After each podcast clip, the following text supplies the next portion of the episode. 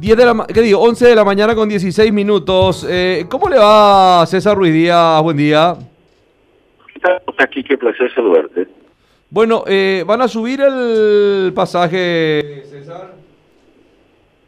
Esa, eso no lo sé. Esa es una pregunta que tiene que ir dirigida a, a la autoridad de aplicación, que es el Viceministerio de Transporte. ¿Pero van a pedir la suba del pasaje?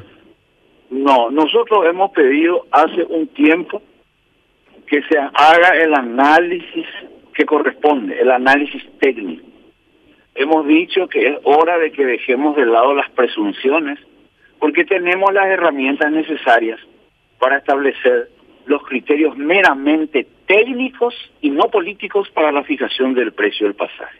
¿Por qué? Porque tenemos el sistema de billetaje electrónico. Ante esa situación, estamos esperando que el viceministerio se expida al respecto, porque ya se le ha entregado toda la documentación requerida y necesaria y ellos tienen hoy la visualización perfecta y el monitoreo perfecto de todo cuanto sucede en transporte público. Entonces, eh, esa es una tarea que hoy está en cancha de la autoridad de aplicación. Bueno, porque desde hoy ya rige, al, menos para los emblemas eh, privados, la suba del combustible y esto, esto es una cuestión que, que prácticamente es un, una consecuencia inequívoca normalmente de, lo que ocurre cuando sube el precio del combustible, César. Totalmente. ¿Y por qué? Porque es matemática simple. Eh, el combustible es un insumo que impacta o ejerce presión en el orden del 60% sobre la estructura de costos. Imagínate vos de ahí la sensibilidad que tiene su, su, su suba o su baja dentro del, precio del pasaje. Y eso ha sido histórico desde que hay transporte. Ahora, ¿qué pasa con el, con el subsidio del Estado, César? ¿En qué sentido? No, porque eh, recordemos que la, eh, eh, las empresas de transporte reciben un, un, subsidio del Estado, ¿verdad? Entonces, eh, eh, digo, a ver, hay una cuestión también de que, ¿por qué tendría que subir siempre el pasaje cuando sube el combustible teniendo una ayuda estatal? Bueno, es ahí donde tiene que entrar el, el, el compromiso de cada uno de asumir con responsabilidad lo que significa la palabra subsidio. Mucha gente, de manera equivocada, pero muy alegre, pretende instalar de que el subsidio es un regalo que se le da a las empresas de transporte. Pero te digo lo siguiente, el subsidio es un dinero que el gobierno nacional paga para evitar que lo haga el pasajero. No, correcto, se entiende. Correcto, perfecto. Entonces, ¿qué es lo más rentable para el empresario del transporte hoy? Que se saque el subsidio, que el pasajero pague lo que tiene que pagar y el empresario no va a estar esperando 30, 60, 90 y 120 días para recuperar el dinero que es suyo y que le pertenece por un servicio que ya prestó. Entonces, es importante entender que el subsidio es una decisión política y no empresarial. No depende de nosotros. Si a mí me preguntas, yo te respondo que saquen el subsidio inmediatamente.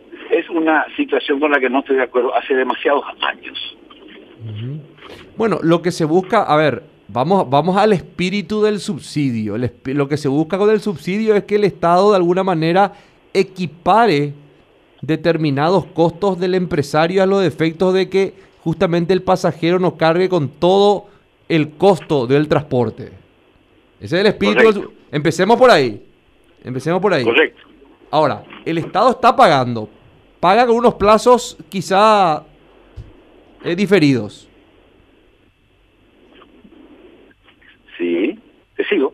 Sí, bueno, ahora ¿qué ocurre? A la hora de, de, la, de la, suba del combustible, tenemos también, viene eh, aparejada la, la, suba del pasaje, que es una cuestión, como decimos de matemática, decías vos.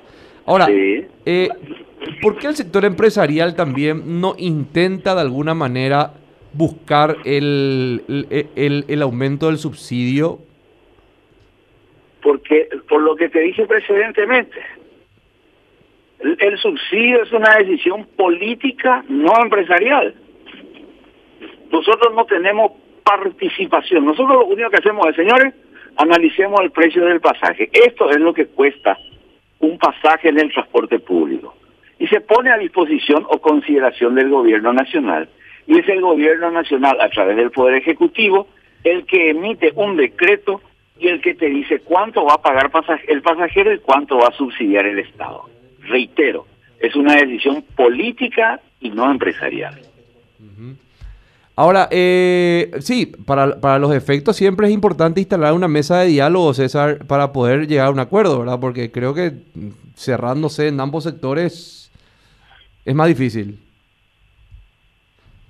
Por supuesto, eh, hablando se entiende la gente, es la manera de construir y te pongo de ejemplo, desde el inicio de la pandemia estamos sentados, eh, creo que esas mesas de reuniones y eso ya nos conocen de memoria en el viceministerio, hace un año que venimos sentados charlando, dialogando. El problema es que cuando hablas, hablas, hablas y no llegas a ningún puerto. Eso sí es preocupante cuando los costos te agobian. Bueno, ¿y cuándo van a subir el pasaje? ¿En esta semana?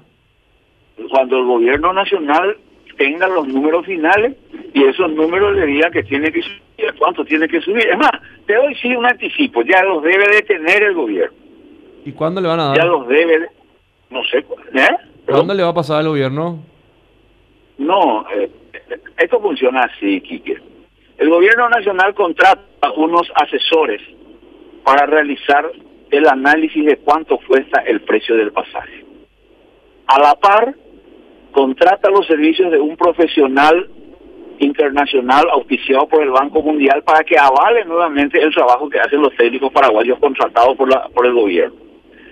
Nosotros lo único que hemos hecho es darle todos los datos que ellos nos pidieron y cumplimos en tiempo y forma y hoy estamos esperando el resultado del trabajo que tienen que realizar, que ya sabemos que lo han culminado.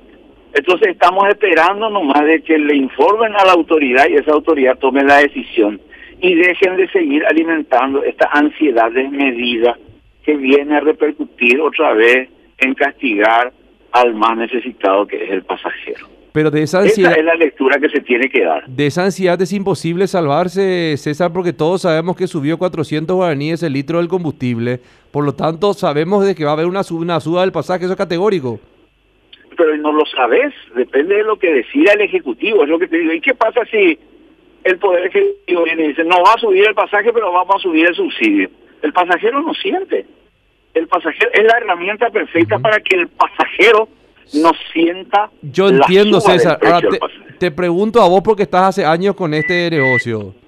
Te pregunto, César, ¿qué va a pasar? ¿Qué a tu criterio va a ocurrir? Yo entiendo lo que, lo que puede ocurrir, cuáles son las dos opciones. Ahora, ¿qué va a pasar a tu criterio? Mi criterio es de que va a aumentar el subsidio. Porque hoy el pueblo paraguayo no está en condiciones de pagar un aumento de pasaje y no tiene para comprar un pedazo de pan. Esta pandemia nos castigó a todos, transportistas, pueblo, trabajadores, no trabajadores, quebró empresa. Todo está mal. Todo está mal. O sea, tu criterio va a subir el subsidio. Yo considero que esa sería la decisión política si me pongo en un cargo político.